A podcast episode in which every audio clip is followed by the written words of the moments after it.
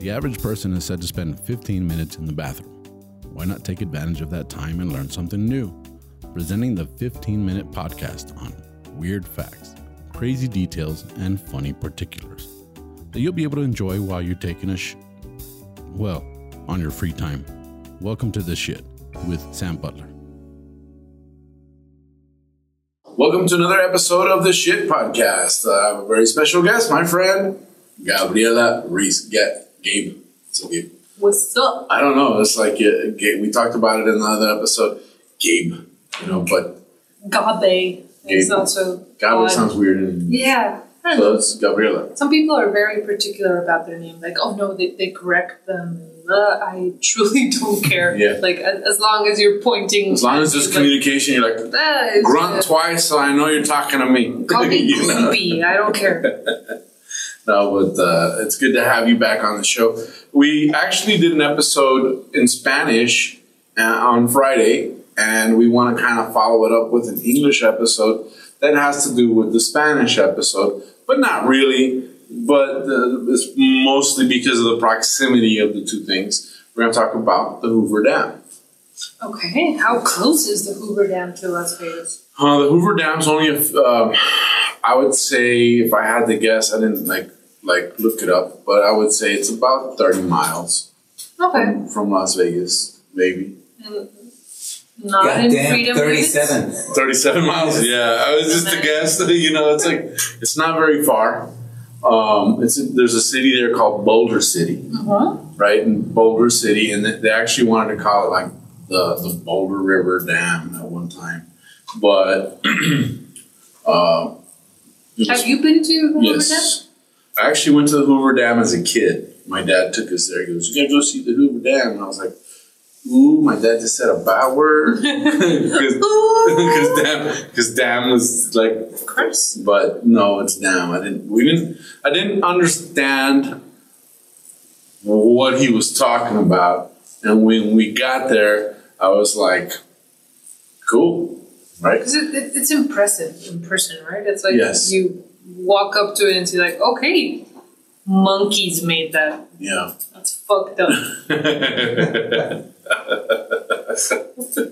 That's actually that has been my approach to any like engineering feat. Yeah, you're like, it's a bunch of fucking monkeys made that. That's insane to That's me. crazy. Yeah. Like evolved monkeys is what we're talking Yeah, we're slightly better than We're monkeys, slightly just ever so slightly. Yeah. And I, I would say that some monkeys are better than us. That's all I'm saying, you know. But um, yeah, that's pretty fun. Fucking well, it was real. It was real famous because you had to drive before 2005. You had to drive over the top of the dam to get from Arizona to Nevada. what? The highway. Like you, yeah, the highway like went the right. top part was a bridge too. the top part was a road. what? Yeah. If you look at that movie Fools Rush In with Salma Hayek and what's that other guy, Matthew Perry? I want to say. Oh, yeah. Yeah.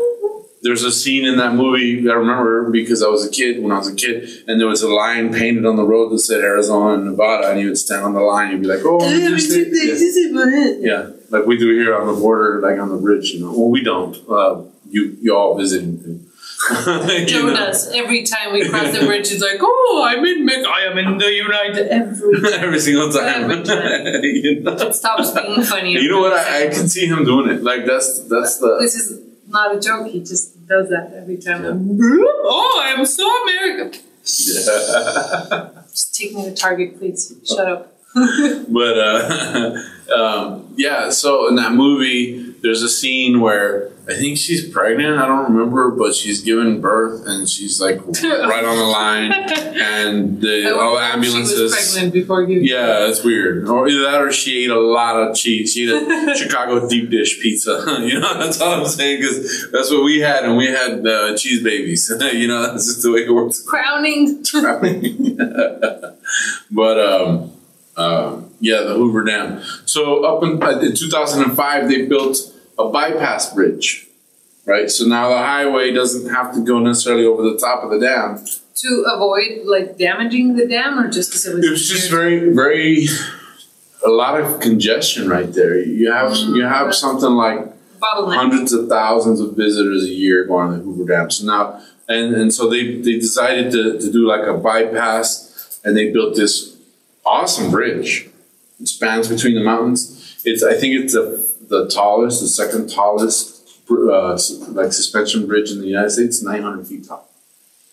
Shit. Yeah, 900 Okay. feet. You know, so 900 feet in meters is what? 300 meters? Mm-hmm. About 300 meters. I hope so because I just nodded. Yeah, no, but it's like three times three, right? 300 Yeah. meters, right? And then, so the Hoover Dam itself, it it, it has a, a height of 726 feet. What's From the- that in non-freedom units? Uh, non-freedom units would be uh, 200? 210 meters. Okay. 221. Ooh. 221. math. It's not bad. I'm doing it in my head, right? It's Yeah. go. 221 meters. So it's pretty tall too, um, Yeah. because it, you know, Huge. That's what I said. Monkeys, man. Monkeys made that. yeah. Well, if you look at the bottom of the dam, like the width of the bottom of the dam, it in concrete, it's as wide as two football fields. Okay. Which like is- the width. The width of the the, width of the, the bottom of the dam is as long as two football fields. So that would be uh, 200 Just like concrete expenses alone. How I, I can't yeah, imagine how two 200 it would meters, cost to more or less. 200 meters wide at the bottom, right? And it goes like that. Makes you say, damn. Damn! Oh, reject and the water that's that, that's held back is creates a lake uh, named Lake Mead, and Lake Mead is so big that it can inundate the whole state of New, New New York. Okay, so Right, they're that's- kind of depending on those Yeah. two football fields Yeah, of, of concrete. Oh yeah, this is a this is an engineering marvel. Yeah. Yeah, and a lot of people think that it was just so that it would generate hydroelectric power, which what they It does, do. right? Yeah, the dam. Yeah, the dam. What they do is they they put turbines and water passes through the turbines and that spins and that creates electricity. Mm-hmm. It's a lot more complicated than that, but not much more than that. And so what? It, yes, you know, electric motors, and then the next thing you know, you have a, a, you, uh and it generates enough power for Arizona, Nevada, and parts of Texas. Oh shit! Are Yeah. they all powered by It the? was parts of it. Yeah, Okay. parts of it. Yeah, but I mean, it, it's that tri-state area, so it's kind of a big deal. But they also decided it would be a good thing to build because it would hold back water that if you if you live in the desert, if you live in the mountains, you know we have something called flash flooding, Ooh. and that's when it rains really hard and water just comes sliding down. works in the Boston like flood prevention program. I'm sorry, I know you've explained it a million times, but he sent me videos of like, okay, here's a street. Ten minutes before a flash flood, how bad do you think it's gonna get? And I'm like, ah, to this part. He's like, nope. Think again, bitch. Wipes out the house. The whole thing. It's, Yeah, yeah. Holy shit! A flash flood is Yeah. So flash Intense. flooding, yeah, flash flooding up in there. So this helps control flash flood. okay. So that was another reason for building it. Um, they said there's enough concrete in the Hoover Dam to build a two-lane road that goes from coast to coast, in the United States. shit. Two-lane, you know. Uh, another weird fact about this: hard hats. It was the first time hard hats were used in construction during the building of the Hoover Dam. That's what they. That's what one of the, the pages said. Back then, they used soft hats were mostly Well, decorative. If you look at out that, of if you look at shells. yeah, if you look at them building the Empire State Building, the, the guys having lunch, they're not wearing hard hats. shit, you're right. They're wearing those soft, uh, you know, um, uh, newspaper boy hats. With a, yeah. That, that won't help at all if you So this was one of the first jobs that hard hats were used. You know, um, I'm just wondering what happened so that at that construction site they said, yeah, we should probably have something a little bit harder than that. well, um, there's all construction sites, and we should do one on just construction sites. But all construction, uh, one episode about that. But uh, all construction sites, historic, historically, killed people, yeah, and, and then, like just every- numbers wise. yeah, every single one. If you look at people in dangerous positions and maybe they're not necessarily trained and there's not the. well, if you look at how they built the Brooklyn Bridge, they made a wooden box Mhm. and they would put guys inside this wooden box, and they'd sink the box to the floor of the river.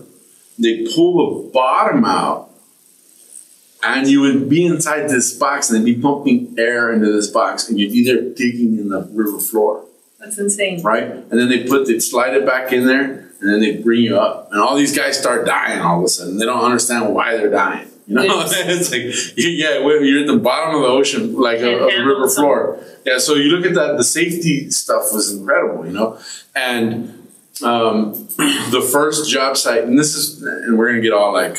Uh, I'm gonna get all philosophical. Yeah, get all nerd out on yeah, construction. we get all philosophical here. But people are always like, everything happens for a reason. The reason Right. is sometimes Ever- shit sucks. Yeah, everything happens for it's God's plan. And I'm going like, I don't agree with that because uh, hundred people would uh, would die on average on a job site. Like, Hundred? yeah, hundred, right, on one of these big projects, right? Golden Gate Bridge. Oh, imagine how shitty it would be. Like, oh, he gave his life for this In and Out restaurant. yeah, that's pretty crappy. Yeah, like, okay, Brooklyn Bridge. Mm, yeah. My grandpa died there, right? Ooh, this Arby's on Yeah, the freeway. yeah, and Arby's. Ugh. oh. Yeah, he, he died building this Motel Six. The electrical was subpar. But uh, the Golden Gate Bridge, first job to ever have netting underneath. oh, I, I heard of that. 100, People were like, 150, 150 people's lives were saved just because of a because of net. a net. You know, so you look at that and you go, well, they messed up God's purpose by putting that net there. That's all I'm saying because everything happens for a reason. My problem with that uh, logic is like, well, God's reason must have been the net then. So Yeah. you can justify anything with like, Yeah. oh well, then uh, God gave him cancer. Yeah, it's crazy, crazy. Yeah, and I'm just going like, all right, whatever. So You guys want to think that way is fine, but everything happens for a reason. Yeah, because you're you make, sometimes the reason is people are shit. you make stupid decisions. You know, I think you should take responsibility for your decision. Now, I think you get blessed if you do good things, and I don't know. I think it's just called karma or whatever you want to call it. But you're good to people, good things happen. That's the way it works. But um, every state in the United States helped furnish materials for the construction of Hoover. Every state? Every state. That's when was it built? 1929, I believe it was All, inaugurated. all two Well, states back then? Yeah, I During the yeah, the construction was 1931 to 1936. 96 workers died. Now, if you go to Hoover Dam, there's plaques with their names on them, right? Mm-hmm. And we were told when I was a kid, we were told they fell in the concrete, and once they fell in, they just let them. They just kept pouring concrete. So there's no way to dig them out. But some of the articles I read today said that that's a urban legend, that's a myth. Yeah, But- because there's ways to dig them out if like they fell. You just like, oh, on. Not if it's like 200 feet down and you're pumping concrete. You're not. I mean, it's you're not gonna stop. There. You're not. I'm, you're just gonna be like, well, that's Because I, I, the version of those types of accidents that I've heard is uh, like at meat processing plants, like, oh, a worker fell in the sausage maker and we just let him. no, that's fake. You stop the sausage process right there. You clean the sausage maker and start over. But I would hope so. yeah, but how? Yeah, unless it's the Sopranos, you know. but then you, but but how do you get a guy out? I mean, if you look at, at their their placing forms, I, I think they just leave them in there.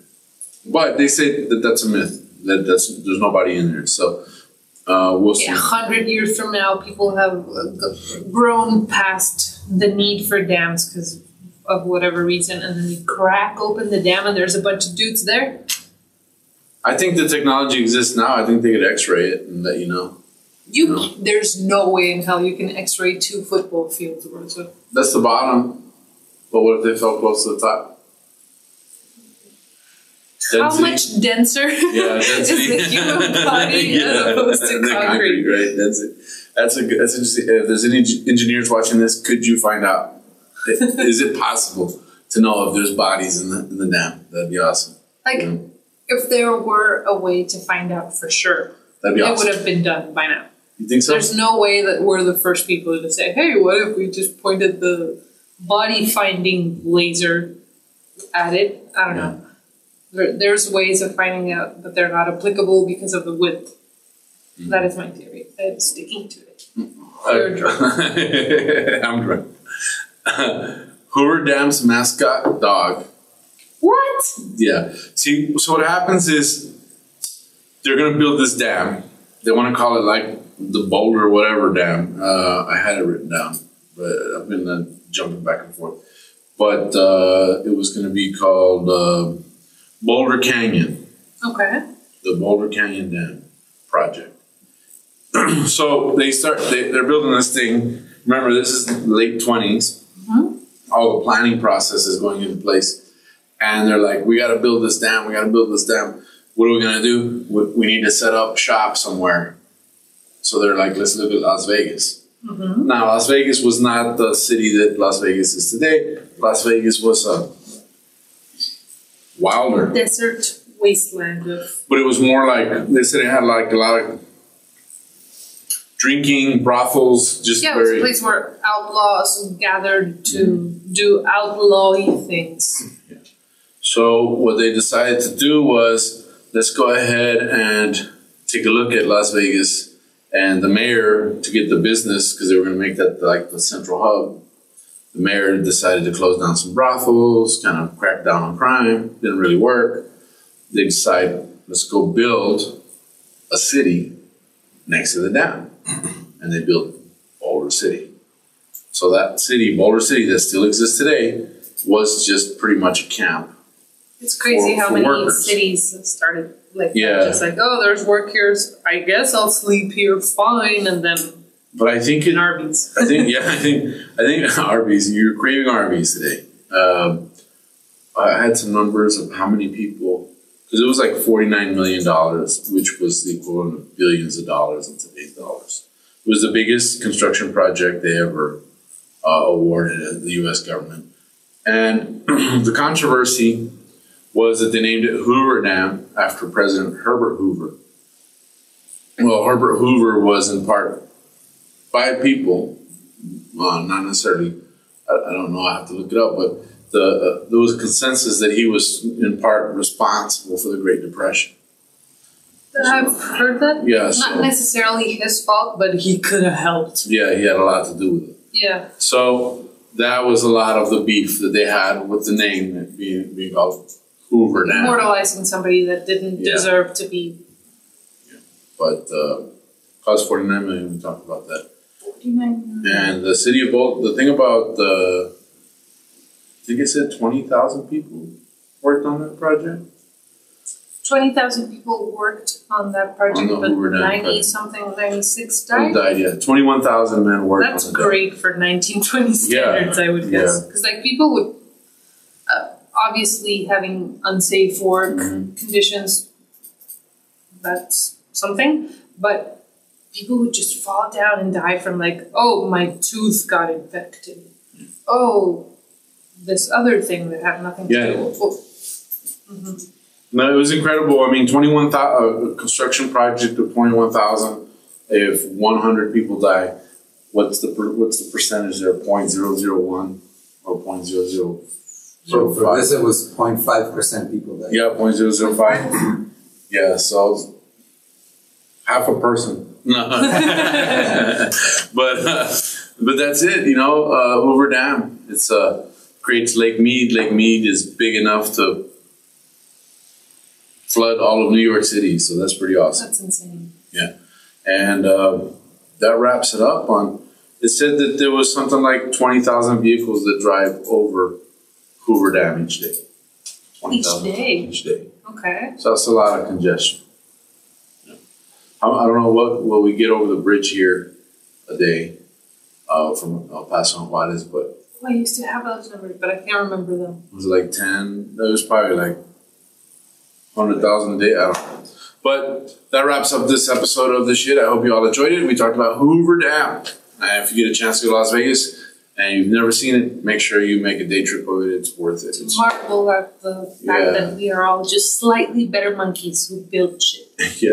And we're gonna let Gabe and Joe take the earth moving equipment to Hoover Dam. Oh yes, And, no, I'm just kidding. No, we're not. But but it'd be cool. This constitutes a verbal contract. Yeah. You are not obligated to It'd be so. it'd be awesome to go to the to the uh, earth moving equipment park with you guys. That'd be awesome. Yes. Well, we'll see how who can excavate the fastest. Have races and stuff. Ooh, we can. Ooh, we can compete. Oh, Yeah. you should.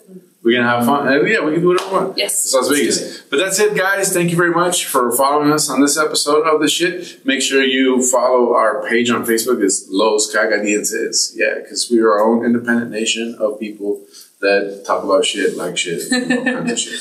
But uh, how can people find you on social media? Uh, soy Gabe. G S O Y G A B E.